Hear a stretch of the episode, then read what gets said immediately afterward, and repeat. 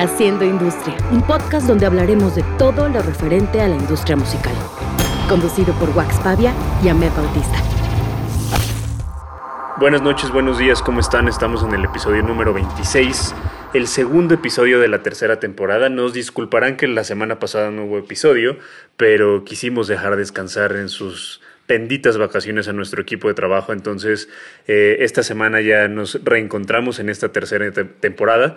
Eh, quiero dar la bienvenida a mi co-host, Ahmed Bautista. ¿Cómo estás, Ahmedcito? Muy bien. ¿Tú cómo estás? Ya viendo el mundo reactivarse un poquito. Eh, fíjate que, que, eso me, me, me dio tres cachetadones, ¿eh? Como que no estaba acostumbrado ya al ritmo de trabajo del mundo reactivado, que todavía no se reactiva, todavía quédense en sus casas, por favor, y cuídense mucho, cuidémonos. Pero, pero ya veo una, una luz al final del túnel, ya empiezo a ver esto que, de lo que hemos hablado en, en varias ocasiones de, de la reactivación, de cómo va a empezar a suceder, y obviamente pues ya empiezo a ver los primeros problemas post pandemia de eh, sobresaturación de eventos para el 2022, de falta de fechas, de muchas cosas que, ya lo hablaremos en otro episodio. Eh, pero también estoy feliz. pero también estoy feliz porque al final eh, ya empieza a haber trabajo, empiezan a haber cosas. empiezo a ver ya, ya como, como planeaciones de giras para el, para el 2022 sobre todo. Y eso me pone, me pone muy, muy de buen humor. Me encanta. Bien, también, o sea, como que hay como ciertos proyectos que se están reactivando, bandas que nos empiezan a buscar, a hacer cosas, eh, las ventas online empezaron a jalar un poquito más, pero en el caso de este lado, que, que nosotros estamos como en una de las colitas finales de la industria, ¿no? O sea, tienen que pasar muchas cosas para que además llegues a vender merch. Eh, y como que ya esperábamos que hubieran pasado cosas que para estas fechas no han pasado, entonces la liga sí ya se está estirando un montón que viste, viste lo que lanzó 21 Pilots, que eso es, eso es para que aprendamos, ¿eh? Tú y yo. Creo no, a ver, suéltalo. Lanzó, una vez, suéltalo, un, lanzó un eh, bundle del nuevo disco de 21 Pilots y, y, y, vienen como en diferentes eh, como, como packs entonces viene así el paquete super cabrón que trae el vinil de color de una edición especial con el cassette, con una playera de edición especial, con el streaming. O sea, mezclaron mucho el lanzamiento de su nuevo disco que sale en mayo. Con, ya un una estrategia de merch. O sea, que ya no, ya no es como, como el lanzamiento eh, normal de un disco, que normalmente era como, ah, encuéntralo en tiendas, eh, físico y, en plataformas digitales. O sea, ya fue como más como, a ver, el disco va a estar en plataformas gratis, el disco va a estar ahí existiendo, pero yo a ti fan te voy a dar la oportunidad de que, de que compres un paquete súper cabrón de, de, lanzamiento de mi disco, güey. Y viene de verdad, o sea, está bien cabrón. Y lo más cabrón es que el streaming solo lo puedes ver si compras el paquete, güey. O sea, ellos van a dar un concierto en exclusiva para, para esos fans que van a comprar ese, ese paquete de, disco, güey, a, mí yo no soy, me gusta, pero no soy tan fan y, me, dieron ganas de comprarlo, güey. Claro, y que siento, y que siento que el año pasado unas cosas muy similares hicieron Deftones, Taylor Swift y Idols. Sí, sí, ¿No? Que eran estos como paquetes donde, o sea, tú puedes llevar el vinil, pero tú puedes llevar el vinil de colores, pero tú puedes llevar el doble vinil, pero tú puedes, y además te llevas el streaming y te llevas como ciertos paquetes como súper especiales. Pero ahora que tocas el tema y relacionándolo a mi último capítulo de Patreon, ¿Viste lo que hizo Kings of Leon con NFT? Está cabrón, güey. Eso está, cabrón porque creo que ahí sí va a ser revolucionario. O sea, esa es la pero sabes que todavía en Latinoamérica no está tan bien regulado. Yo he estado investigando acerca de eso. Y los contratos discográficos y los contratos, incluso con agregadoras, no nada más los, los artistas que están eh, metidos en majors, eh, hay varias cláusulas que de hecho eh, me gustaría que, en algún punto Alfonso nos, nos, acompañara de nuevo y nos explicara este tema, aunque sea en, una especie de cápsula, porque, porque sí creo que, los contratos a nivel Latinoamérica, a nivel discográficos, van a tener que modificarse en, muchas, en muchos sentidos para que esto sea eh, viable en Latinoamérica y la neta. Eh, es algo muy, muy, muy cabrón. ¿Podrías contar un poquito más para que la gente le den ganas de escuchar tu, tu, mini episodio del Patreon. Exacto. Igual que, que, nos ayuden pagando en Patreon y con eso lo pueden escuchar, pero NFT es una tecnología basada en blockchain y en Ethereum para esto hablemos rápido qué es blockchain y qué es Ethereum. Blockchain es una tecnología de programación que lo que hace es que a partir de bloques de código te va explicando toda la historia de un objeto digital. Entonces te dice, este objeto se creó así, se creó por estas formas, tiene este valor y esta persona le pagó a esta persona o esta computadora le pagó a esta computadora o esta institución le pagó a esta institución tanto dinero por esto y hoy le pertenece a esto. Eso está basado en monedas de, de blockchain que son Bitcoin, Ethereum y hay otras más. Y en el caso particular de los NFTs, que eso significa Non-Fungible Token, que es una pieza única que no es reemplazable, eso es lo que lo hace diferente, está basado en Ethereum. ¿Qué significa esto? El mejor ejemplo en el mundo, en el mundo físico serían las tarjetas de coleccionables, ¿no? O sea, hay tarjetas de coleccionables y todo el mundo ve tarjetas de coleccionables y tienes la de Jordan y tienes la de Ewing en la NBA o eh, seguramente en béisbol y así tienes la de, de Yu-Gi-Oh! O las de Yu-Gi-Oh! que estábamos platicando antes que empezara. Y hay unas que valen más que otras, pero hay ciertas unidades que son las que se van al cielo en precio porque alguien decide que eso cuesta y alguien decide pagarlo.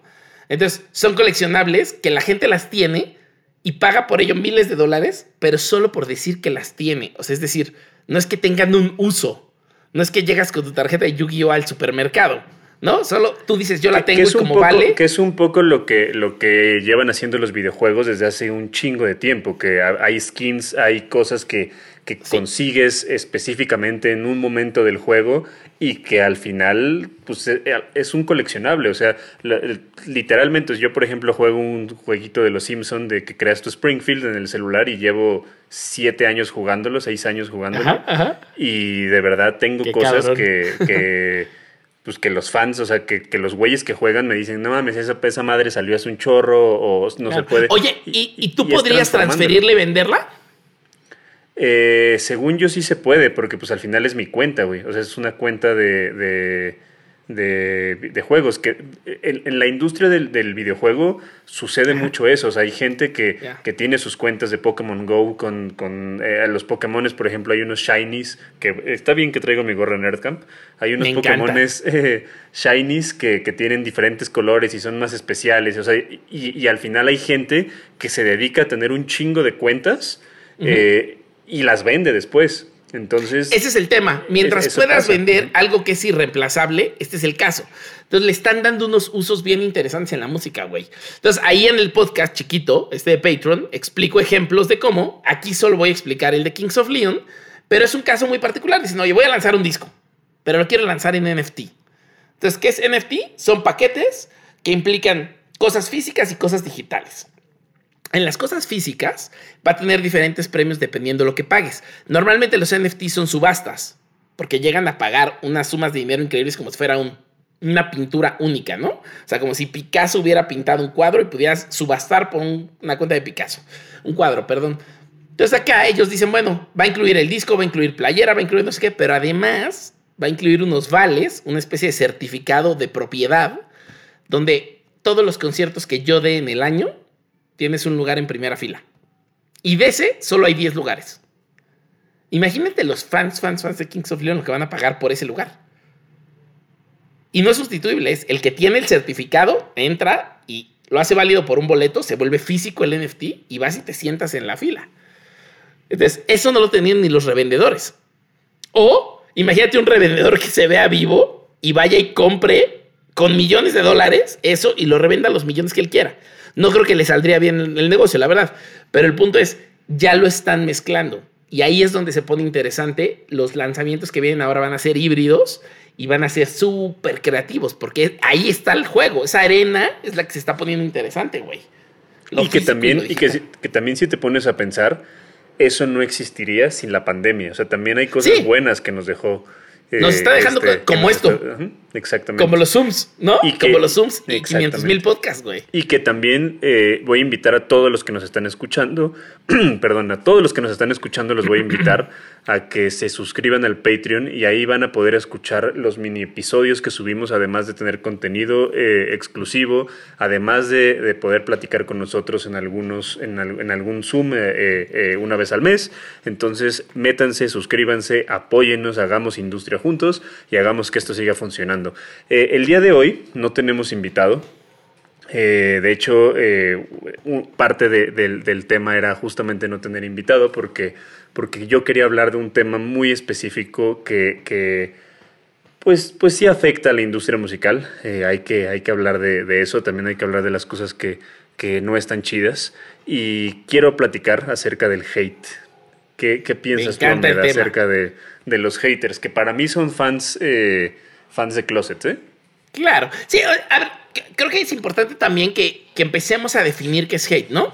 Siento que el término hate, así como el término cancel culture, y hay un chingo de términos, los sobamos tanto que los hablamos muy amplios, ¿no? Y, y, van en diferentes canastas, ¿no? O sea, como que hay diferentes niveles de hate y hay diferentes formas de su aplicación. Creo que una de las partes importantes a platicar hoy es esos tipos diferentes y en qué momento se presentan y cómo afectan, ¿no? Yo creo que todos son malos, solo creo que hay veces que no es por maldad, es más por menses, o sea, es más por un momento de menso o de mensa que de afectar cuando sí existen los otros que se creen. Pero, pero que justamente hay que hablar de ese, de ese momento de menses porque también no hay que normalizar el estar tirando mierda nomás por estar tirando mierda. Absolutamente. Absolutamente. O sea, creo que esa es una de las partes claves del tema. El, el poder decir, güey, somos profesionales en esto, ¿no? Entonces, tenemos que llegar a ello. Yo, yo creo que, que el hate tampoco es malo eh, en realidad. O sea, yo creo que, que hay críticas negativas que se pueden considerar hate. Eh, que está bien hacerlas siempre y cuando tengas un trasfondo y siempre y cuando tu crítica venga fundamentada de algo eh, realmente eh, fuerte. A, mí cuando me han tirado hate, cuando le tiran hate a alguna de las bandas o cuando le tiran hate al Katrina, es como me pongo a leer los comentarios y, obviamente al principio sí te calan, güey. O sea, al principio imagínate un, vamos a hablar del Katrina, güey, un line-up que te costó chingo de trabajo, chingo de dinero, chingo de esfuerzo, de negociaciones y que no, no mames, eh, está muy, o sea, nunca, como decía mi abuelita, ningún chile les embona, güey. Y no lo vas a lograr, sí, no va a haber. Pero, pero al final, pero espérate, al final si hay, si, si ha habido críticas en las que te dicen, me gusta un chingo el cartel, pero yo le hubiera puesto esto, por esto y por esto y por esto, y, te hacen pensar, o sea, dices como, ah, este güey tenía razón porque me está criticando desde un, eh, un punto de vista en donde lo está fundamentando y no nada más lo está tirando por tirar, güey. O sea, yo creo, que, creo que, ahí, sí es bueno. Perdón que te interrumpo. Es que creo que ahí es justo a lo que yo me refería de las canastas, güey. O sea, una cosa creo que es hate y tirar hate, que incluso en el, en el, hasta en el slang está diciendo que está aventando como el veneno. Y otra cosa es una crítica constructiva. Y yo creo que la crítica constructiva es bien valiosa. Y como tal, invita a la reflexión e invita al debate. Y creo que el hate no invita ni a la reflexión ni al debate. Lo que quiere es chingar. Y a veces, ni siquiera quiere chingar. A veces solo requiere jalar atención. Y, ahí hay un chingo de grados. Y eso para mí no tiene cabida positiva. Y del otro lado está la crítica constructiva que me parece súper relevante, güey súper relevante. Entonces, a ver, te, empiezo si quieres poniéndote un ejemplo. Yo, yo quiero decir algo, algo de lo que estás eh, hablando. Eso, eso que tú dices como de, como de llamar la atención, de tirar mierda por llamar la atención y todo, sobre todo últimamente se ha hecho algo muy común eh, en redes sociales, Instagram, TikTok y demás. Ajá. Es tiro, algo que sé que, va a generar polémica para generar likes, para que mi comentario se posicione hasta arriba y ver si me siguen por hacerme el chistosito.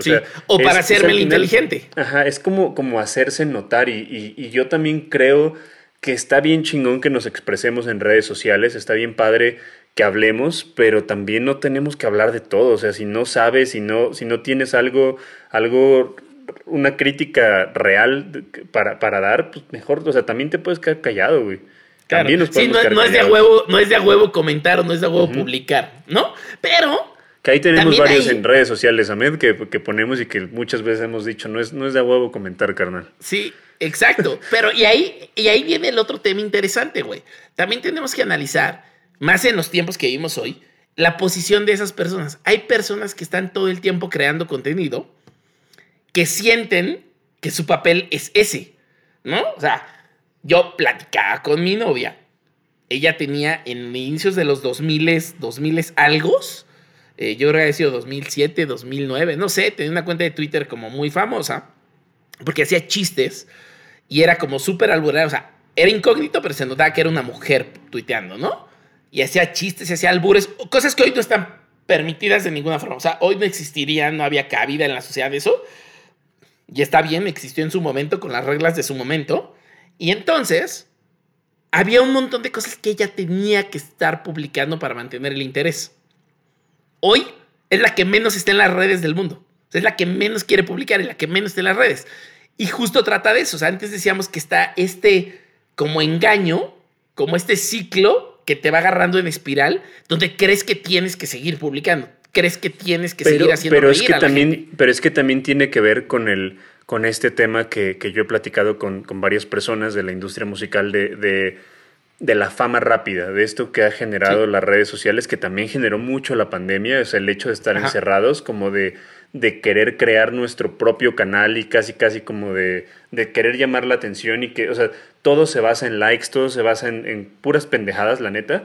Y, y al final tú también te das cuenta cómo estos personajes con sus videos de cinco tips para que crezcas tu algoritmo en TikTok y dices como, güey, no mames, o sea, no sirve de nada. A lo mejor, a lo mejor sí sirven para, para subir tus números, pero la realidad es que estás generando contenido basura, estás generando puro contenido que no sirve de nada. Y yo se lo he dicho a, incluso a bandas, o sea, a mí no me sirve que tengas un video de 10 millones de views. Hay un video, hay videos donde hay una señora rapando a un niño y tiene 15 millones de views. O sea, eso no quiere decir que sea contenido de calidad. Entonces, yo creo que lo primero que tenemos que hacer es entender que tenemos que, o sea, cuando, sobre todo las personas que, se dedican a la industria musical y que tienen un proyecto musical, tienen que entender que no, que los likes y los views no es lo único que, sirve. O sea, tienen que generar un contenido que les genere un, fanbase.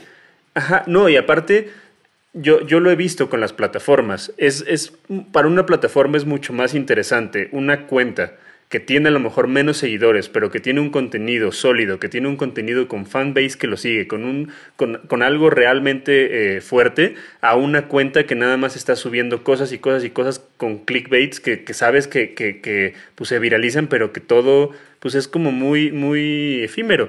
Eh, y uno de, de, los consejos que dan estos, estos personajes es como de polariza tira hate para que, para que eso genere eh, mayor, mayor engagement. Exacto. Y es como, güey, o sea, estás haciendo que un chavito por tener views nada más esté tirando mierda y esté creciendo como con esta mentalidad, que yo creo que no es nada sano, la neta.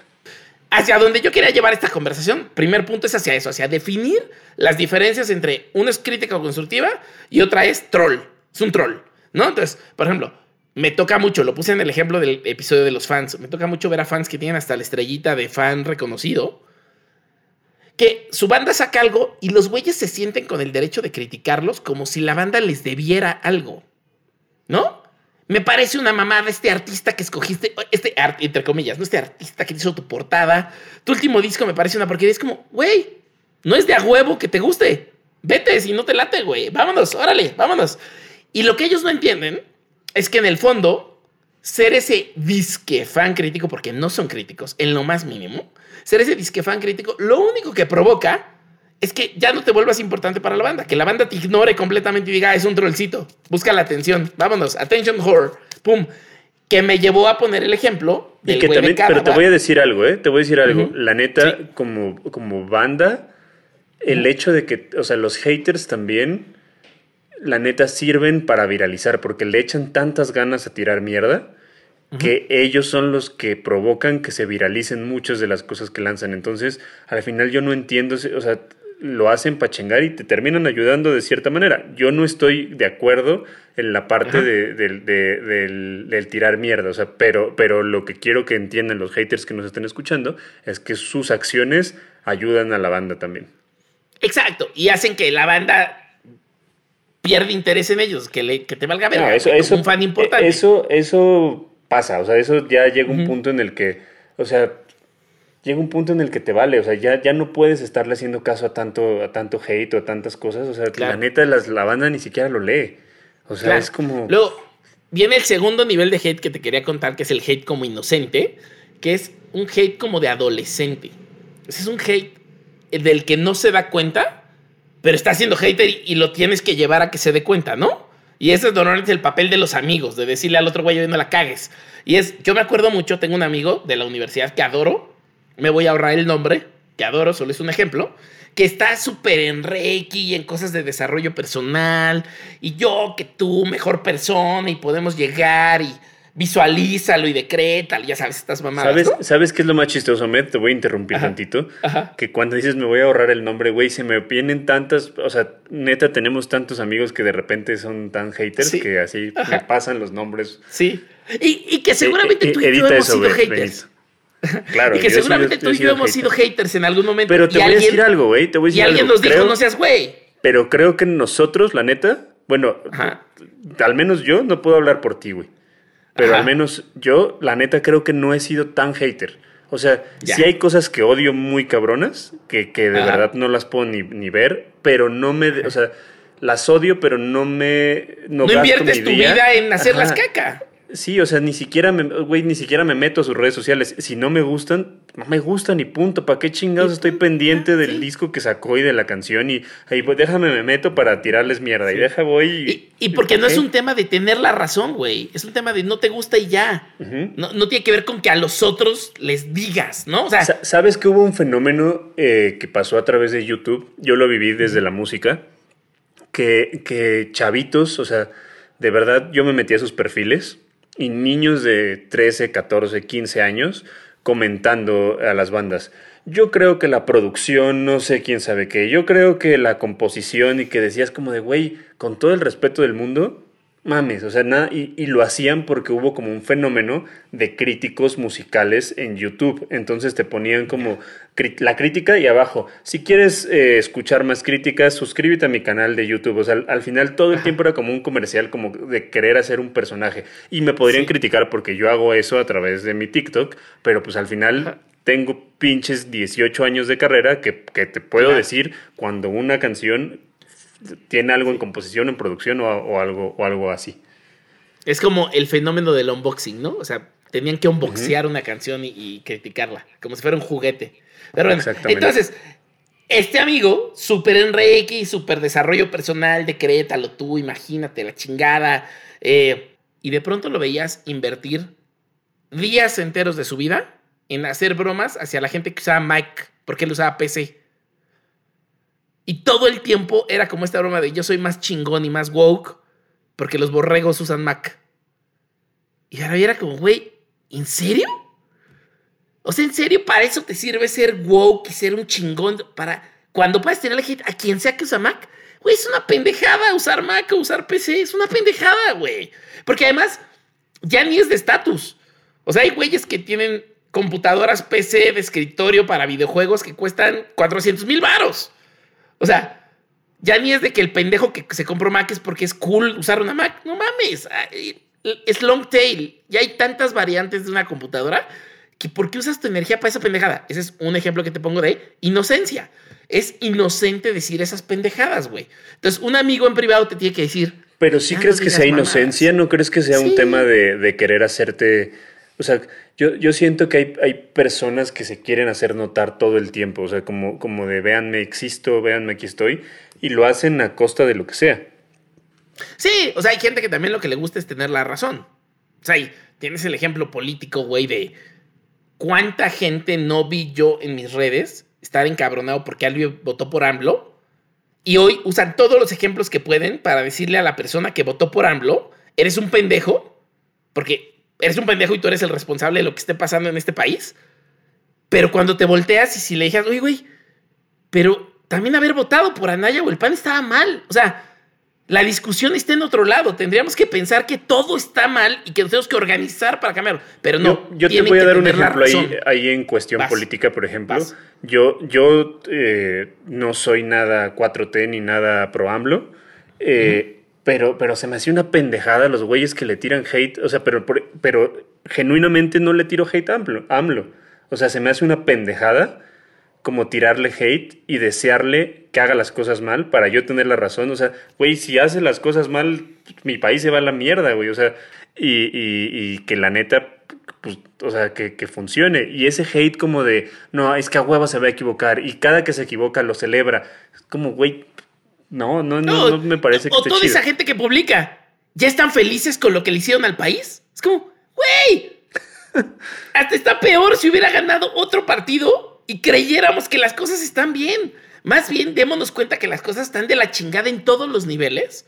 Y en lugar de estar pendejeando al güey que votó, no votó por, por el que tú querías, ninguna es una opción y preparémonos porque la que se viene, se viene más dura, güey. Tú no, o sea, por ejemplo, tú, tú eh, eres hate, hate, hate, hater, hater, hater de, de, Kanye West. Y Lebron. Y Lebron. Y Lebron. eh, o sea, ¿no crees, por ejemplo, que también hay que ser, o sea, hasta qué punto tienes que respetar el gusto de las personas o, la, libertad que ellos tienen de seguir un movimiento, de seguir a un personaje, de seguir algo. Eh, y al final no crees que caes como en lo mismo del hater de, hacer todo lo que esté en tus manos para, para que la gente se dé cuenta que son unos pendejos, ah, sean o no sean unos pendejos. Es una de las preguntas más cabronas que me has hecho en tu vida y me encanta que me la hayas hecho en un podcast. ¿Me puedo soltar? ¿Así cabrón? Suéltese. Va. a durar seis horas este podcast. A ver, el punto importante es, ahí está la diferencia entre hate y crítica constructiva. Ahí está la diferencia entre culture, cancel culture, que es cultura de cancelación, y accountability culture, que es cultura de hacerlos responsables de sus actos y sus dichos. Ahí estamos, ¿va? Venga. Que, ahí vamos a empezar, o sea, yo sí quiero hacer un, un punto antes de que te sueltes siete horas. Eh, que, a mí personalmente la cultura de la cancelación me parece una pendejada. Me parece una cosa que no soluciona el problema, que es como guardar la basura abajo de la alfombra y hacer como que no existe, porque las personas siguen ahí y no aprendieron su lección. y, es... volverte el mismo güey que los güeyes a los que criticas. O sea, yo creo que tiene que haber una cultura, en lugar de una cultura de la cancelación, una cultura de, decirle a las personas, de hablarlo, de decir como, de como lo que pasó hace, hace unos, unos días con un amigo en Twitter que pasó un comentario de hate y fue como de, güey, no está chido lo que estás haciendo, cabrón. No está chido por esto y por esto y por esto y por esto. Cámbialo. Y el güey, o sea, güey, no lo había visto desde ese punto. ¿Y lo hiciste en privado? Lo hice en privado. Creo que además eso es más bonito todavía, porque quien te está preocupando es la persona y no el debate público o no el ridículo público. Esa es la parte bonita. Ahora, me clavo en esto y luego regresamos porque tenemos un amigo del que tenemos que hablar tú y yo, al que se le intentó llevar a la razón y al final no quiso caer en razón. Hace unos años. También, también, también pasa eso. Pero me clavo ahorita en esto. Estoy de acuerdo contigo en la cultura de cancelación, pero ya puse esas dos diferencias. Ojo, punto número uno, para la gente que me está escuchando y que no me conoce, yo no tengo la razón de todo. Y también he sido hater y también he sido infantil y también he sido un menso. Todos somos eso, somos seres humanos perfectibles. Cuando cuento lo que voy a contar ahorita, me ha tomado muchos meses de reflexión llegar a estas cosas. Punto número uno. Vamos a hablar. ¿Cuál fue donde yo sentí que me distinguí de ser hater a tratar de llevarlo a una crítica constructiva y sobre todo objetiva? Cuando yo empezaba a criticar mucho a Lebron, me decía, por ejemplo, Hugo, Hugo Corona, un gran amigo nuestro que es un chingonazo, siempre me decía, güey, pero ve cuánto tiempo le dedicas, no mames, lo amas, lo amas. Eres un pinche hatercito que lo ama, lo ama todo el tiempo, ¿no? Me decía, todo el tiempo. Y yo le decía, no, a ver, aquí es donde viene el punto importante. No es que yo invierta toda mi energía. Sí lo amo, yo sí lo amo, yo sí amo a Se vale, se vale. No es que yo invierta toda mi energía en hacer que la gente piense, uno, lo que yo pienso de LeBron, y dos, que deje de irle a los Lakers o tonterías así. No, mi punto es, seamos críticos objetivos. Uno, LeBron es un jugadorazo. Claro que es un jugadorazo, no mames. LeBron es trascendente en su generación. Claro que es trascendente en su generación. LeBron es el mejor de su generación. Probablemente creo que hay un debate que gente que conoce más de básquetbol como Antón y como ellos deberían discutir. Yo no, yo no soy el experto de eso. Pero aquí es donde viene el punto importante. Uno, ¿es el güey más chingón de la historia del básquetbol? No, no me lo parece. Punto número uno. Y eso, bajo estadísticas cuantitativas y cualitativas, tiene mil formas de demostrarse. Entonces, punto número uno, nadie está diciendo que el güey no es chingón. Lo que se está diciendo es, no, no es el más chingón de la historia. Y uno, si va a ser el más chingón de la historia, para empezar no puede decirlo él. Y él lo dice te voy, Te voy a contestar, te voy a contestar directo, güey. Vas, vas, vas, vas. Estoy de acuerdo con lo que dices, pero por ejemplo, en, chats de what tenemos un chat a medio yo con otros amigos donde, eh, que es de la NBA. Alguien pone algo de LeBron y tú luego, luego avientas hate, güey. Avientas veneno. Lo haces por chistoso, o sea, como ya por, por ya. Ahí, lo hago porque es la dinámica, del, chat. Porque es la dinámica del chat. Pero, por ejemplo, a ver, hay grupos de Facebook. Hay grupos de Facebook donde estamos, en general, NBA, ESPN. Hay un grupo, fíjate, de este. Ay, se me acaba de ir su nombre. ¿Cómo se llama el comentarista este famosísimo? Se me fue. El que queda vivo de la NBA de México. No sé, la neta. Puta, se me fue. Al rato me acuerdo. Pero este güey que es increíble, que narraba con el que murió hace muchos años, narraba en la NBA desde Imevisión, güey, por los que yo descubrí a Michael Jordan. Y todo lo que publica que tenga que ver con Michael Jordan, hay un güey, top fan, top fan, que todo el tiempo que publique algo, el güey avienta un lo que sea y entonces hay 7000 comments. Yo ni me tomo el tiempo ahí de, güey, ¿me explico? Pero por ejemplo. Pero por ejemplo, a ver, Si, si yo pusiera, vamos a hablarlo a, manera personal, si yo pusiera el día de mañana un comentario de voy a, el día de mañana me voy a ir a, Indio, California, a una misa de Kanye West y, Chris Pratt, donde vamos a, ver algo de, estas cosas. ¿Me tirarías mierda ahí, güey? O sea, ¿me mandarías No te tiraría mierda, más bien lo que haría es, en privado, decirte, tú sabes que eso es el lado oscuro de la fuerza, güey. Y vuelvo a lo mismo. Oye, pero, no mames. pero, pero, ¿qué es lo que hace el lado oscuro y el lado Es que a eso voy, es que a eso voy. ¿Por qué, es que a eso voy ¿Por qué se, o sea, desde, desde qué perspectiva se toma una, una, o sea, creo que es lado oscuro para ti, güey, es lado oscuro para mí también. Yo no, yo no soy pro, pro Kanye ni nada, pero, pero al final es lo mismo, güey, o sea, al final... Yo lo que pido, yo lo que pido es que la gente sea más crítica. Por ejemplo, decimos, oye, no mames, pero es que este güey de... Hijo, que hoy, hoy traigo la cabeza muy mal para los nombres, pero el güey que fue a lo del Capitolio y fue de los que participó en tomar el Senado de Estados Unidos y su disquera dijo a la chingada, yo no estoy con este güey ya y lo sacó. Y entonces la gente dice, cancel culture, es una víctima del cáncer. Y es, no, güey, accountability culture. Si yo tengo una disquera y un güey está yendo con pro nazis, pro nazis, inspirados por Trump, a tomar el Capitolio, yo estoy en todo mi derecho a decir, él ya no trabaja conmigo. Yo ya no apoyo el arte que este güey vaya a producir. Yo ya no. Yo ya no quiero ver películas de Woody Allen. Yo ya no. Se vale. Oye, pero es que entonces estás borrando de la historia lo que el güey hizo y los grandes discos de Kanye West. No. Tú tienes derecho a poner tu like, tu dinero, tu share todas esas monedas que tenemos hoy, monedas digitales, monedas... ¿Tú crees que eso, eso que dicen de separar el arte de la persona no es, no es algo que debería suceder? Yo creo que debe suceder. Yo creo que debes decir, aquí existe el arte y esto es lo que el güey creó y esta es su trascendencia. Simplemente yo ya no quiero darle difusión ni quiero ponerle dinero. Y tú eres libre de hacer lo que tú quieras. Y hay gente que ya no quiere escuchar a Michael Jackson. Pero, por ejemplo, imagínate. Eres libre, güey. Pero si Michael Jackson viviera pero imagínate que el día de mañana esto no pasa, no, no descontextualicen las cosas, por favor. Pero imagínate que el día de mañana Chino Moreno es pro Trump, güey. Ya te dejaré pues seguramente dejo de escuchar a Deftones, güey. Y yo tengo el derecho de hacerlo. Sí, sí. Pero mi punto es, no voy a decirle a la gente, dejen de escuchar a, a Deftones. Bueno, bueno que usas Deftones porque no, no lo tengo en mi sistema. Dejen de escuchar a Deftones. Es más, güey, hay un güey de Deftones, Steve Carpenter, que sigue diciendo pendejadas ahorita como de flat earther y anti-vaxxer. No, no.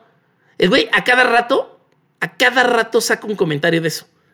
Y a cada rato que saca un comentario, yo siempre lo pienso y digo, verga, o sea, ¿dónde va a estar mi límite para decir, ya no quiero escuchar a este güey ni quiero pasárselo a nadie? O sea, ¿dónde está esa raya? No la he encontrado. Pero ojo, aquí es donde viene la parte interesante, güey, de el hate contra la crítica constructiva si el día de mañana, si el día de mañana James Jean dice soy pro Trump, eh, así antivacunas y todo, ¿quitas todos los cuadros que están atrás de ti? Y los vendo incógnito para hacerme de dinero. Que ahorita vale chingón. Absolutamente. Yo no tengo por qué poner mi dinero en es que eso, eso también, que no creo que construye en el mundo. Eso también creo que es importante a la hora.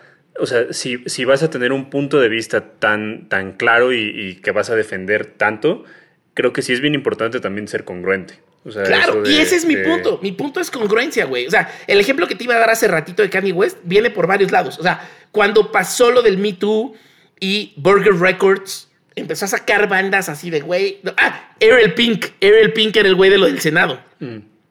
Ok. Y luego otros, Burger Records, y entonces empezaron a abusar de chavitas y pum, pum, pum. Todas esas cosas, güey. Ahí es donde digo, a ver, uno, no es cancel culture, es accountability culture, como la mujer de Star Wars, que tuvo que salir por estar diciendo idioteces. Entonces, si tú tienes una persona que está haciendo idioteces o diciendo idioteces, la tienes que llevar a que se haga responsable y entienda lo que está haciendo mal. Pero si esa persona no lo quiere entender, tocó el momento de sacarla de tu vida o de tu empresa. Tú eres libre de sacarlo de tu empresa como Disney fue libre de sacarla de su empresa. Pero el punto importante viene aquí. Cuando alguien levanta la mano y dice, oigan, ¿por qué si de Michael Jackson decimos esto? ¿Por qué si de Air Pink decimos esto? ¿Por qué si Burger Records decimos esto? ¿Cuándo vamos a empezar a hacer responsable a gente como Kanye? Y siempre existe la pregunta, no mames, pero Kanye no violó a nadie. No, espérate. Kanye no fue con pronazis a tomar el Senado. Kanye, Kanye, ¿y así? Y entonces yo pregunto, no, espérame. ¿Pero qué no Kanye se puso una gorra maga hat y se sentó con Trump? ¿Y lo hizo público? ¿No Kanye públicamente apoyó a Trump? Y Trump apoya a los nazis. Y Trump dice de los latinos, los negros y todas las minorías que son unos pinches terroristas. Así lo dice y les dice, les voy a echar las armas y se las echó y los mató cuando pudo. Pero a los pronazis, digo a los neonazis, les dijo, very fine men, gente muy educada. Entonces, si tú te pones una gorra de Trump y te sientas en la mesa siendo un negro y le dices, güey, yo creo en tu proyecto, uno, ¿estás traicionando a tu raza? Dos, ¿estás traicionando a todas las personas que creemos que Trump es un idiota? Y tres, estás endorseando a Trump con tu poder de fama, güey. Eso es un crimen. Y no es lo único que hizo ese güey. Ese güey se le ha pasado torturando a gente como Taylor Swift. Y cosas así de bully, bully. O sea, de un güey bully. ¿Por qué le aplaudimos a un güey bully? Pero no, oye, pero entonces tú me estás diciendo que no lo escuché. No. Si tú lo quieres escuchar, escúchalo. No más. Cuando critiques a Ariel Pink, a todos esos y lo aplaudas, se está haciendo bastante incongruente porque mueves el argumento cuando eres fan de un güey y le perdonas todo. Pero si no eres fan del güey, vas sobre de él. Eso es lo que yo pido. Y lo mismo es el tema de LeBron, güey. Seamos súper objetivos. El güey es un chingonazo. No es el mejor de la historia. Que tampoco es Kanye, tampoco es Ariel Pink tampoco es. Tampoco, pero fíjate cómo dentro del chat que tenemos, una de mis peleas es que el güey le encanta la trampa endorseamos un güey que le encanta la trampa para decir que es el mejor jugador de la historia. Pero yo creo que también es un tema de, de, industrias. O sea, al final yo, yo siempre he dicho, todas las industrias al final son una mafia, güey. Y son un negocio que se tiene que cuidar y son muchas cosas.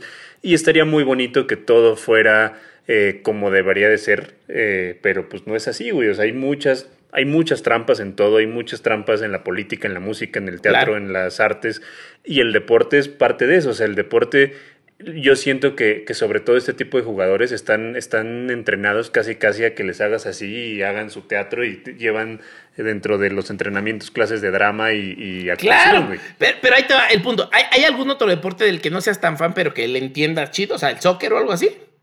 El soccer no me gusta, el hockey me gusta, güey. El box me gusta. Pondré el ejemplo del soccer. Hay gente que va a decir, güey, es que el mejor de la historia es Maradona. Es decir, güey, el mejor de la historia es Pelé. Pinche tramposísimo de Maradona, güey. Y entonces Maradona es la trampa, güey. Y lo sabemos. Y se le aplaude. Este país que tenemos está tan jodido porque aplaudimos la trampa, güey. Pero, por ejemplo, yo, yo al Lebron, yo, yo soy muy fan del básquet, pero no soy fan de que me sé estadísticas y esas cosas, güey. Yo soy fan de verlo y disfrutarlo y pasarla bien.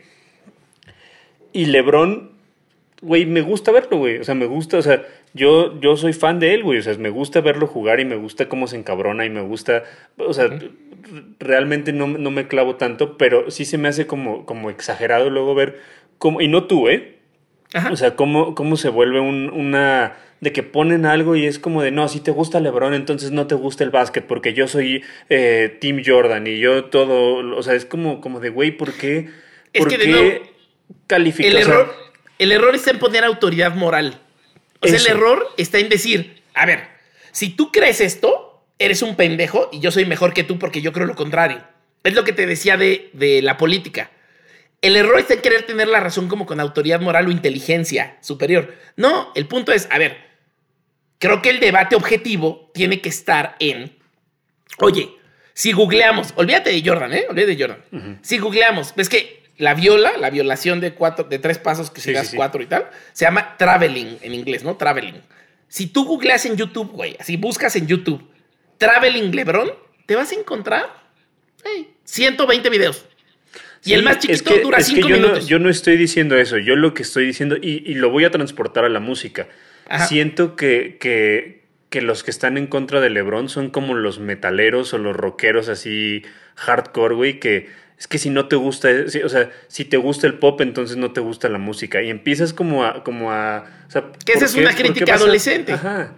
Sí, güey, o sea, y, y, pasa mucho como, ah, te gusta LeBron, entonces no sabes de básquet. Te gusta así como de, güey, no mames, qué hueva, güey. Y, es todo lo contrario, es todo lo contrario. Seguramente te gusta LeBron porque te gusta mucho el básquet, pero el punto y a lo que yo iba es, ahí es donde se separa. Y no es mi jugador favorito, ¿eh? Nada más, El hate adolescente de la crítica constructiva y la discusión objetiva, güey. Ahí se separa, ahí se separa. Donde uno dices, a ver, nadie está diciendo que LeBron es el peor jugador de la historia y es un pendejo y los que lo siguen son pendejos. No. Pero tengamos una discusión sobre él y cómo le gusta la trampa y cómo le gusta esto y cómo le gusta esto.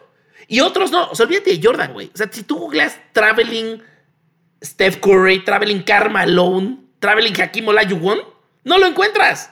Va a haber tres videos, va a haber un video, va a haber algo. De este güey es de sus trampas favoritas. Como es de sus cosas favoritas, tirarle caca a sus compañeros en las conferencias de prensa. Y cuando pierden, decir, son unos pendejos con los que juego, mi director técnico es un pendejo. Y cuando ganan, decir, soy yo. A mí eso cualitativamente me hace pensar, no es el mejor del mundo. Pero, pero también te voy a decir algo. La, la, manera en la, que, en la que ahorita vemos las cosas no es la misma que las veíamos en el 96, güey. O sea, ahorita y, no tenemos redes acceso sociales, a la información. Eh, no, pero, pero antes, por ejemplo, tú veías lo que te pasaba a TV Azteca, güey, o lo que te pasaba a ESPN, güey. No tenías acceso a todo. Exacto. Ahorita ya ves, güey, a Lebron fumándose su puro en la alberca con sus hijos, güey, y ya es algo normal. Entonces, nos metemos ya de más en la vida de las personas y eso nos hace opinar de cosas que a lo mejor no deberíamos de opinar, que a lo mejor Michael Jordan también hacía un chingo de mamadas, güey, a lo mejor también tenía un chingo, o sea, el güey era adicto a las apuestas, güey. a las pues, apuestas. al final, al final, eh, esos personajes también tenían cosas bien obscuras, nada más que ahorita es más evidente, güey. Ahorita ya nos damos cuenta de lo, de lo, que, de lo que hacen, de lo que no hacen.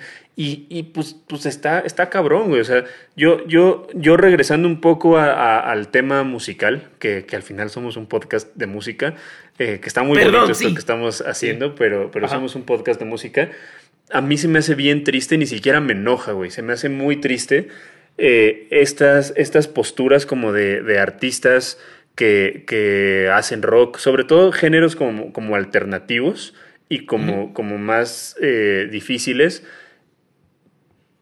que, juzgan a las personas por lo que escuchan.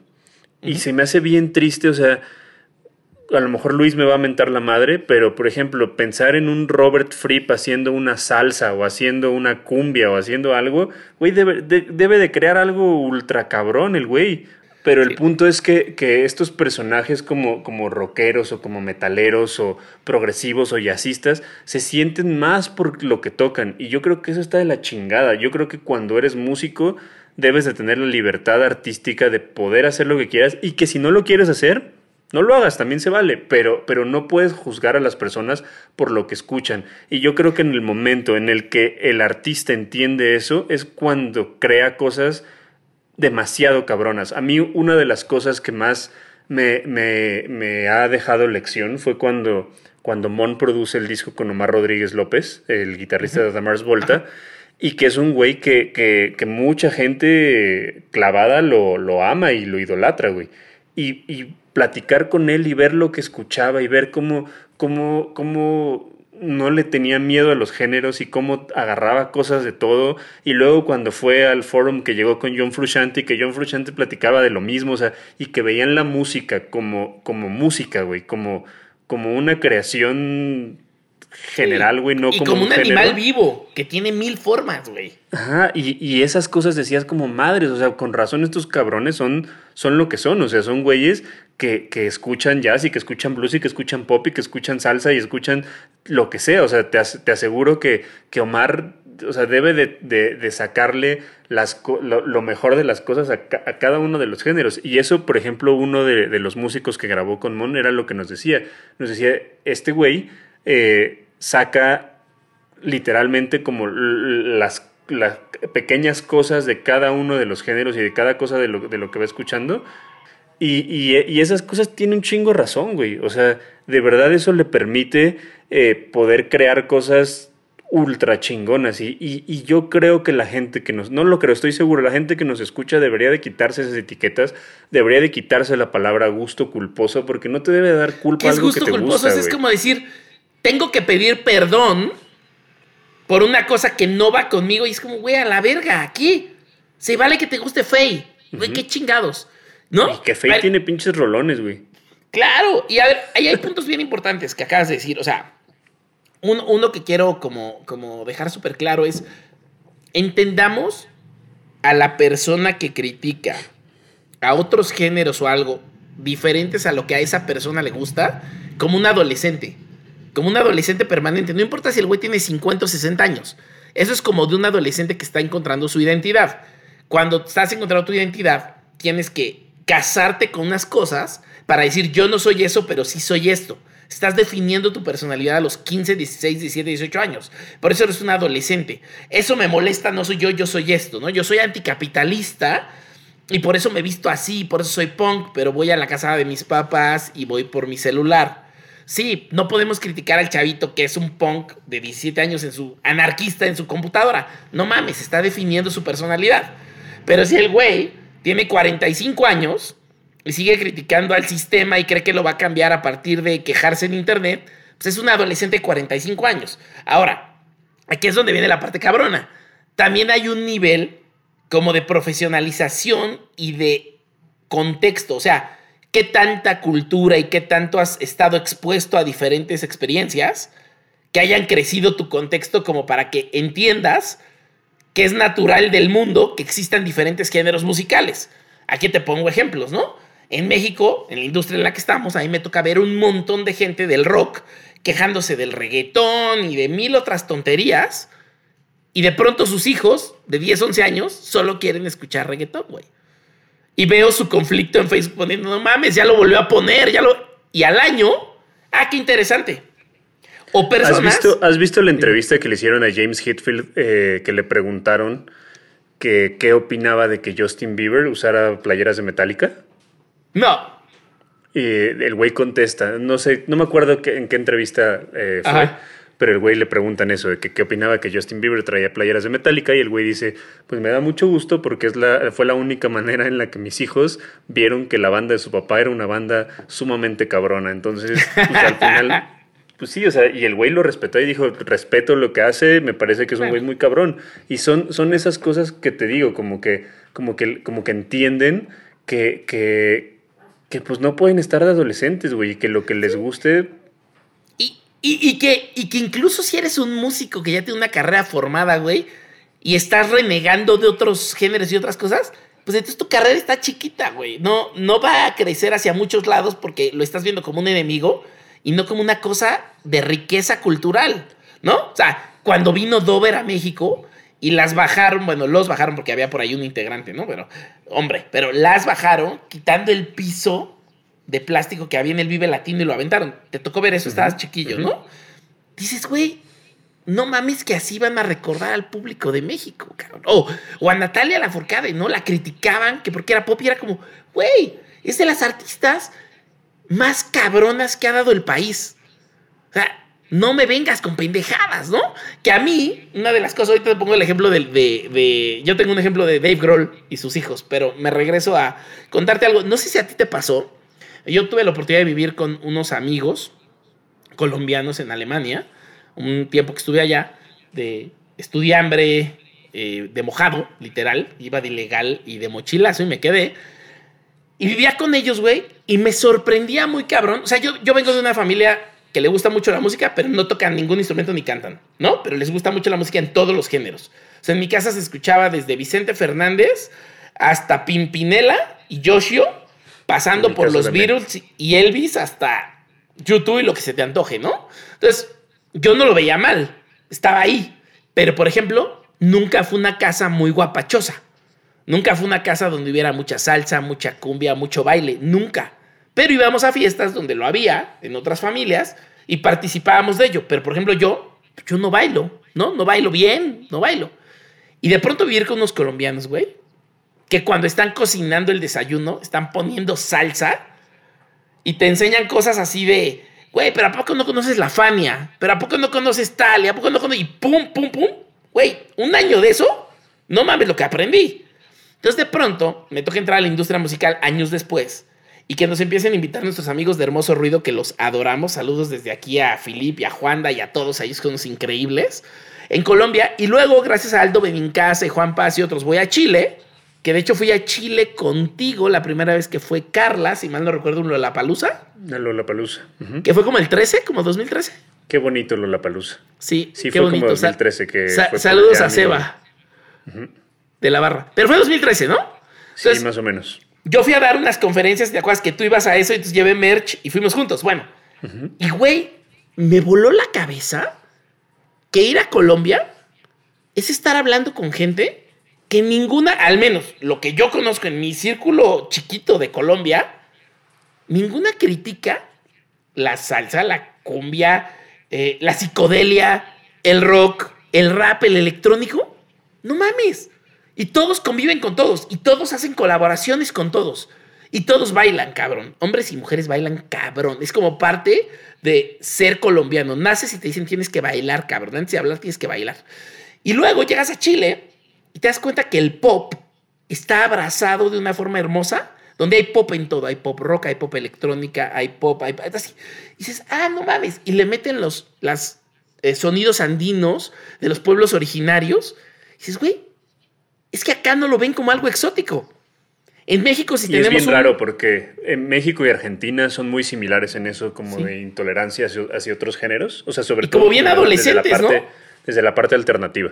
Incluso, incluso una parte como originaria. O sea, si tuviéramos un rapero, que seguro lo tenemos, yo soy ignorante del tema, pero si tuviéramos un rapero en Tzotzil, lo veríamos como algo exótico. No lo veríamos como algo increíble, güey. Lo veríamos como exótico. Ah, pero, pero sabes que, Ahmed, siento que eso sí es algo muy de como de nuestra generación, una, o sea, como, como de personas entre los 45 y 25 años, güey, porque también yo veo eh, gente más joven y, siento que ya sí están quitando todas esas, esas barreras. O sea, por ejemplo, con lo de los corridos tumbados, que, de hecho quiero hacer un programa de corridos tumbados en esta temporada. Me comprometo a hacer un programa de corridos tumbados en esta temporada. Tráenos a alguien que nos eh, enseñe. Yo soy ignorante del tema. O sea, lo conozco por, por Pony, pero no me sé. pero, pero darnos, pero darte cuenta cómo, cómo lo escuchan y pues, son corridos, o es corrido con trap, con o sea, una fusión ahí que se creó en, el norte del país. Está bien cabrón y, ya, yo siento que ya no tienen tanto ese, ese prejuicio hacia ese, ese género como lo teníamos eh, y, nosotros. Y, las nuevas generaciones, así como también son líquidos, ¿no? Líquidos sexualmente y no hay un género y no hay un... También existe esto, ¿no? O sea, Billie Eilish no hay un género y ves a Santa Fe Clan que es así un prodigio de, del rap y me encantaría que lo tengamos en el programa un día. Y el güey hace hip hop y hace rap y hace todo eso. Y de pronto saca un disco de cumbia, güey. ¡Pum! Pinche discazo, cabrón. Y entonces, antes eso no hubiera sucedido. O sea, habría una crítica absoluta. Y hoy, pues tienes a los grandes allá atrás haciendo estas mezclas, ¿no? Tienes a Toys, y que seguro Y que seguro Santa Fe Clan, sus fans, debe de, haber, debe, de tener fans, estoy haciendo comillas con las manos para los que estén escuchando, que le van a tirar mierda por hacer cumbia. O sea, que van a decir, ya te vendiste, ya perdiste. Porque esa es la clásica. Ya te vendiste a la industria, como ya firmas. Güey, yo creo que llevo 18 años de, de siendo manager. Nunca en la vida me ha tocado que una disquera o que un, eh, una estación de radio o que un manager sea así de tienes que hacer esto y tienes, o sea, yo creo que al menos toda, toda mi carrera dentro de la industria musical ha habido una libertad creativa para con mis artistas muy cabrona y de disqueras, o sea, de, cosas eh, mainstream y demás. O sea, Simón el día de mañana quiere hacer un disco instrumental y Universal le va a decir, güey, vas, órale. O sea, si creativamente te sientes así, pues dale. Y que, y que seguro hubo otras décadas más difíciles, ¿no? Como lo vimos en el episodio con Eli Guerra. Sí, claro. Hoy hay, hoy hay mucha más apertura que en los noventas y principios de los dos miles. Pero hacia allá va. Y te puedo apostar que si hay esos fans haters, ahí trollcitos, güey, de los 3 millones que tiene este compa y que es cabrón, han de ser pinches 10 mil que le valen verga. O sea, porque también es el punto. Que ahí viene uno de los comentarios. Para los que nos estén escuchando, eh, sí, sí te saca de onda tener haters. O sea, nosotros a lo mejor ya nos vale un poco madre, porque ya, ¿cuántos años tienes, Ahmed? ¿38? 39. este año cumplo 40. Madres. Tienes 39, no te dije viejo, ¿eh? Tienes 39 y te ves... No, me encanta. Yo no me ofendo, a mí me encanta. Yo tengo 34 y yo creo que ya en este momento te vale madre el, hate.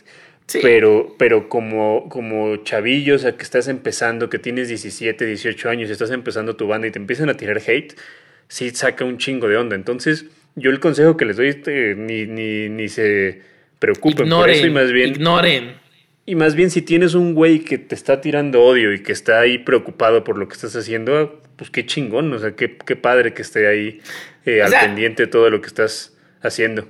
Creo que tiene que ver en etapas. Si vas empezando e incluso tienes un hater, aplausos, que lograste moverle las fibras a alguien para que dedique su pinche energía en eso. Luego lo tienes que ignorar, un poquito adelante lo tienes que dejar ir ya y luego cuando seas más grande y hayas logrado establecer una carrera cabrón y todo, edúcalos tantito. ¿Sabes qué es importante? Que cuando tienes tu primer hate o cuando tienes tu primer grupo de haters, no intentes querer convencerlos. Porque les estás dando poder. Y no los vas a convencer. O sea, les vas a dar ese, ese foco que están buscando. Y lo único que va, que va a pasar es que no, no, neta no vas a ganar, como dice Med. Y, y también yo, yo creo que sí se puede enfrentarlos. Por ejemplo, yo los enfrento cuando, cuando le tiran hate al Katrina. Eh, desde el, personaje de la tía Katrina, les, les contesto, güey, así como de, ok, a ver, güey. Yo, yo también empiezo, vamos a platicar, vamos a... Yo también empiezo la conversación en otros temas. Me gusta mucho, pero llega un momento en el que ya no es necesario, güey. Teníamos un amigo en la industria musical que no entendía de feminismo y seguía chingando, seguía chingando, seguía hasta que un día le dijimos, güey, después de dos años, pues vas a acabar solo, güey. Lo acabamos bloqueando todos. Porque solo se alimentaba de generar controversia y de decir estupideces. Eso es de no tienes que comentar a huevo. Sí, y de comentar y, de siempre una estupidez mayor porque tienes que generar más rabia y más. Ya, güey. Oye, seguro ya estamos llegando al final, pero te quiero poner un caso que me acuerdo muy bonito de otras décadas. Ojo, tómese con cuidado, este es de otras décadas, pero, pero de un güey que a mí me gustó mucho su carrera y cómo la llevaba y de cosas que hacía y que le aprendí cosas como esto que voy a contar a continuación. Olayo Rubio, no sé si alguna vez lo vamos a tener acá, que hoy tiene convoy. Aquí estás, güey. No mames, no. Pero Olayo, pendejo. Pero Olayo cuando tenía el prime time de Radioactivo, que para los jóvenes que nos escuchan, Radioactivo fue como la estación más importante de finales de los 90, principios de los 2000 en México, antes de que existía Reactor, que viene de varios de allá, y crearon Reactor en una fusión bien bonita con otras cosas. Eh, él tenía un programa, y esta estación de radio era como su, su, seña es que había estaciones de radio con música en español y ellos eran las que tenían más música en inglés, alguna poca en español, o sea, Control Machete, Molotov, todo eso sonaba ahí. Y él tenía un programa muy importante. Y su personaje era un personaje que era controversial y que era chistosón, que sea muy chistoso. Tenía chistes recurrentes, era comparado muchas veces con Howard Stern de Estados Unidos a México, ¿no? Y era un güey que podía tener a un entrevistado en español, un entrevistado en inglés, hablar perfecto inglés y listo y chingón. Y traían mucha música de muchos lados. Sobre todo creo que volteábamos mucho como Inglaterra, ¿no? Para la programación de ahí, que algún día ya nos lo contarán eh, Rulo y Golfo. El punto es, uno de sus chistes más recurrentes era burlarse de los temerarios. música romántica mexicana, burlarse de los temerarios. Y ese era un chiste que había en ese momento. Hoy no se permitiría, seguramente por temas de clase y de, y, de la forma de burlarte de eso. Pero ¿de qué manera se burlaba? Yo no me acuerdo de, eso. No me acuerdo bien cómo era, pero era como que como que ni eran músicos y como que era una cosa pendeja y como que a quien le gustaba eso no estaba chido, pero... Pero o sea, eran burlas clasistas y cosas así. No tan clasistas, pero hoy se sentirían más clasistas. Porque era un tema como de la gente que los va a escuchar y va a sus, a sus conciertos y... O sea, no me acuerdo específico cómo era, pero era una bruma recurrente. Los temerarios, ¿no? Y un día los temerarios lo invitan, cabrón. Y el güey dice, voy a ir. Porque el güey es un cabrón bastante inteligente y objetivo. No sé si alguien, o sea, ha tenido la oportunidad de escuchar. Yo, yo ya no escucho ahorita con Boy, pero en su momento él tenía un podcast, fue de los peores podcasts que había en iTunes en su momento. Jairo, el, de los manejadores, es el fan número uno de Convoy. ¿Quién? Jairo, el que trabaja conmigo en los manejadores, es fan número uno de Convoy. Bien, luego invitamos a alguien de Convoy. Pero bueno, regresando al tema, güey. La estrategia de ellos fue increíble. Hemos invitado a alguien de Convoy. El Doppelganger vino a. ¿A poco Doppelganger tiene un programa en Convoy? Tiene un programa en Convoy que se llama Copyright, de, puro, de puros temas legales. Ah, no sabía. Oh, seguro lo dijimos y ya se me borró. Pero bueno, regreso al tema, güey. La estrategia de ellos fue increíble. Lo invitaron a un concierto. Y el güey dijo, voy a ir. Pues el güey es bastante objetivo, e inteligente, ¿no? Fue y regresó hablando maravillas y dijo, güey, no mames, la cagué, cabrón. La cagué. Pinches musicazos. No mames lo que es hacer un concierto de esos güeyes. No mames lo que es estar ahí viendo y estar involucrado. Y no es que eh, si un día tenemos la oportunidad de, como invitar algo, me encantaría que cuente esta anécdota eh, porque obviamente yo desde el lado de el escucha, adolescente sentado en mi sillón, escuchando esto, pues te haces imágenes en la cabeza, güey. Pero el punto es que el güey a partir de eso, como que le tomó un chingo de respeto a decir, no mames la profesión, güey. O sea, yo estaba diciendo mamadas. Pero, ojo, estos son los noventas, güey. Tal vez era como el 99. Y era fácil el chiste. Era un chiste fácil que te ganaba adeptos y te ganaba escuchas y te hacía controversial. Y el güey fue se educó y regresó y dijo, cámara, güey. o sea, aplausos, de mis respetos. Y entonces, creo que eso no pasa con los haters de hoy. Creo que lo que no pasa hoy es que hoy te escudas y desapareces cuando quieres. No te vas a poner todos los días a las 6 de la tarde en la radio. Y te van a cuestionar, oye, güey, tú decías mamadas, no te hagas, tú decías mamadas. A ver, hoy no, hoy pones un post, un comentario y te desapareces. Y es que aparte ahorita es muy fácil porque tienes el foco tienes el anonimato, o sea, hay muchos, muchas cuentas fantasma, no pones tu foto de perfil, no pones nada, te inventas un nombre y tiras mierda. Tiras mierda y mierda y mierda y mierda y mierda y eso pues, no está chido. Ya para terminar, Ahmed, tus dos cositas que les digas a las personas, a las bandas, a los músicos, a los artistas que nos estén escuchando eh, del hate. El hate es una cosa voluntaria. Tú eliges serlo. Entonces, tú tienes la opción de elegir ser un güey que construye y que incluso genera conversación y quiere hablar de temas y construir, o puedes escoger ser un imbécil. No escojas ser un imbécil. Es la primera cosa que quiero decir. La segunda cosa es, el tema con el hate, separemos hate de crítica constructiva y trabajemos hacia la crítica constructiva y aprendamos que no siempre lo vamos a hacer bien. Somos un animal en construcción aprendamos cómo hacer críticas constructivas y aprendamos a hacerlo y respetémonos que antes éramos unos mensos y podemos crecer a ser mejores. Pero creer que tenemos la razón y montarnos en ese pinche macho, pues lo único que hace es que nos va a dejar solos en la vida, güey. Y ni le construyó a quien le dijimos esto, ni nos dejó fans, güey, porque también el güey que se vuelve tu fan siendo un troll es otro trollcito imbécil. Entonces estamos construyendo hacia el lado oscuro de la fuerza, güey, no va para allá. Yo mis dos cosas, la primera es para los haters. Eh, que es un consejo que le doy a las bandas con las que trabajo, los artistas con los que trabajo, es siempre que vayas a publicar algo, piensa qué es lo que vas a publicar y qué es lo que va a generar esa publicación. Sea en tus redes personales o sea en tus redes públicas, siempre tienes que pensar lo que vas a, decir. Creo que a veces se nos olvida la responsabilidad que tenemos con las redes sociales y que tenemos que entender que no nada más es escribir por escribir a lo pendejo. Entonces siempre piensa qué es lo que, lo que vas a decir porque pues al final no sabes si, si vas a, lastimar a alguien o, o, o, vas a ofender a alguien y que, que, que sí tenemos que, que, pensar en todas esas cosas Y si vas a dedicarte a la industria musical o vas a, dedicarte a ser una figura pública de alguna manera, acuérdense ese dicho de siempre hay un tweet, entonces cuiden, lo, que, lo que ponen.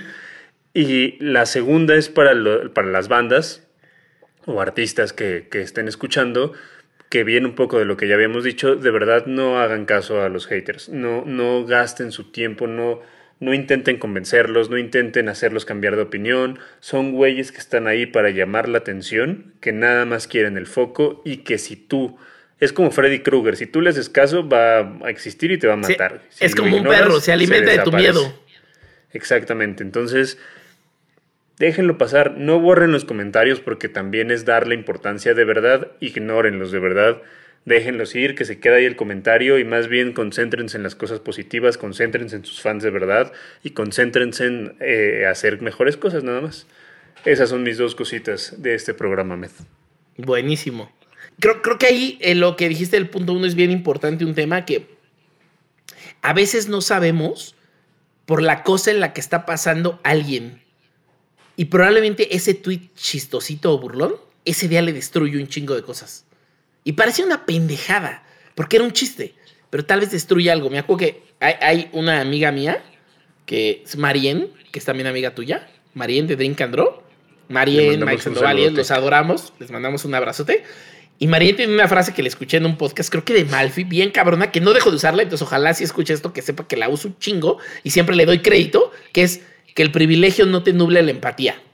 Entonces, si tienes el privilegio de tener redes sociales, y tienes un chingo de gente siguiéndote, un chingo de gente siguiéndote, esa es una responsabilidad como de Spider-Man, güey. Entonces, si vas a escribir algo y decir algo que es un chiste, que puede destruirle algo a alguien en un mal momento, ¿para qué hacerlo?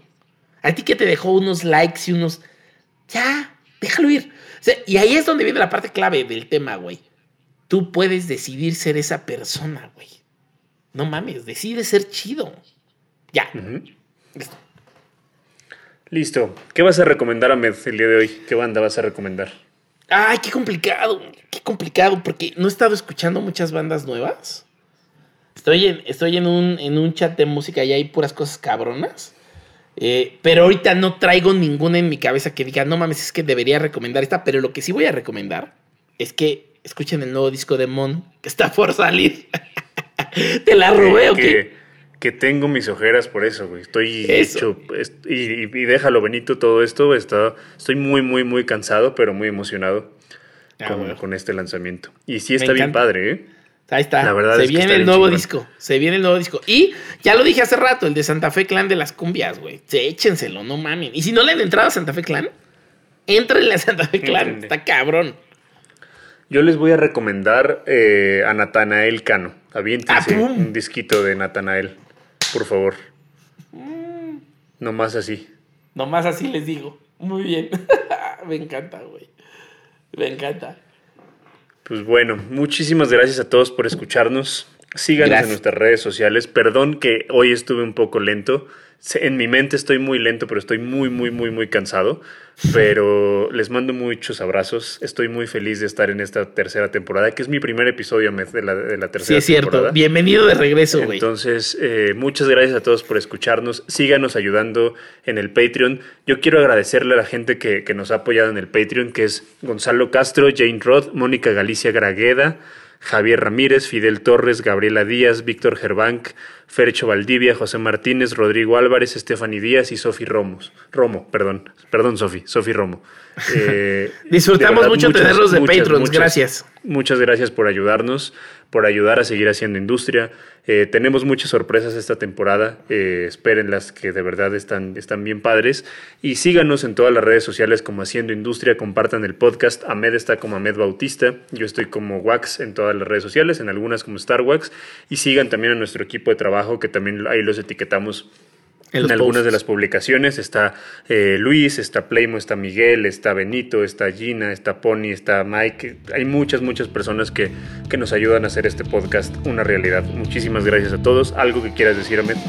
Gracias a todos y gracias a los que nos ayudan porque esto tiene costos y ustedes nos lo hacen más fácil. Los queremos mucho. Muchas gracias, a Minerva. Gracias a Minerva por, gracias a Minerva. por ayudarnos y por increíble. hacer posible esto. Les mando un abrazo, tengan buen día y buena noche. Bye. Bye.